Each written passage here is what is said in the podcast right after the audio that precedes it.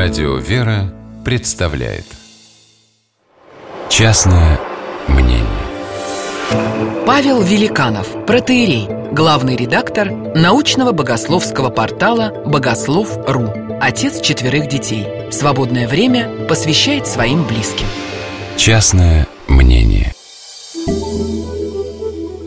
Снег на Афоне – дело неслыханное – тем более в таком количестве. Словно укутанная белым пушистым одеялом от вершины до самого побережья, Святая гора на несколько недель погрузилась в несвойственное ей состояние.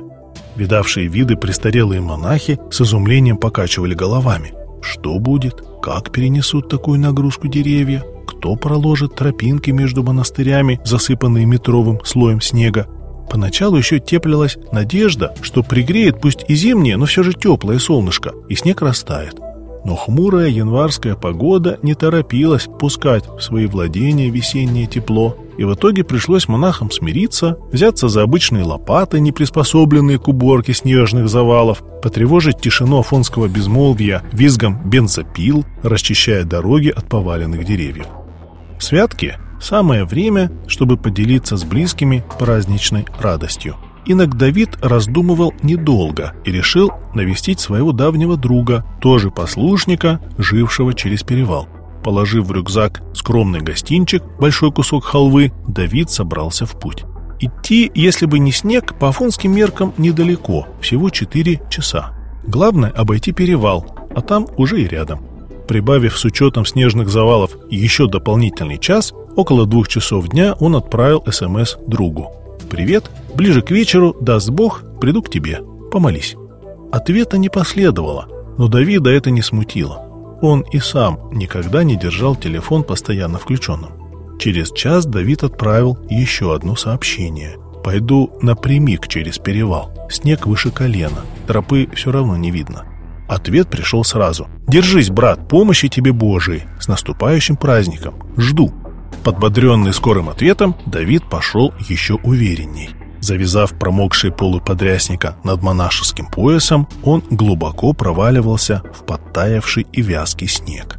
Каждый шаг для него был небольшим подвигом. Словно печать Иисусовой молитвы, в белоснежном покрове ритмично появлялись новые глубокие следы, Господи Иисусе Христе, помилуй меня. Физической нагрузкой афонского монаха не напугать, будь то келиотом или насельником общежительного монастыря, в расслаблении здесь не выжить. Главное взять правильный ритм. Вбивая ноги в хрустящую уже подмороженную корку наста, Давид старался совместить неторопливый ход и молитву.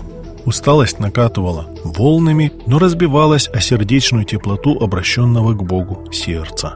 Ему было тяжело и одновременно хорошо. Когда он дошел, мокрый насквозь от снега и пота, до вершины перевала, перед ним открылась феерическая картина. Из-под нависших серых туч вдруг протянулась бирюзовая полоса закатного неба, облака расцветились, и вдруг солнечный свет прожектором выхватил из сумерек склоны, деревья, обители, кельи, превращая их в какие-то гигантские рубины. Завороженный зрелищем, Давид погрузился в полную тишину. Где-то на задворках сознания пульсировала мысль. Уже большая часть пути пройдена, но силы почти на исходе. Вынув телефон, он написал «Я на перевале, очень устал, надеюсь, что дойду». Смеркалось быстро. Фонарик лишь выхватывал силуэты ближайших деревьев. Опускалась полная темнота. Разгоряченные нагрузкой, мышцы начинали предательски остывать от мокрой одежды. Каждый новый шаг требовал предельного напряжения воли. Невыносимо хотелось спать. Небольшие остановки приходилось делать все чаще. Сердце уже не восстанавливало ритм, а билось в захлеб. Сил не оставалось вообще. Давида охватила паника. Среди мысленной сумятицы откуда-то появились слова «Для меня жизнь – Христос и смерть – приобретение». Схватившись за эти слова, словно тонущий за спасательный круг, негнущимися пальцами он достал телефон и написал «Простите, ухожу, домой». Рухнув на спину, руки крестом, заиндевевшими губами, он тихо произнес «Господи, в руки твои предаю дух мой. Когда через два дня вызванные на поиски пропавшего монаха спасатели обнаружили в трехстах метрах от стен монастыря тело, они словно по команде обнажили головы.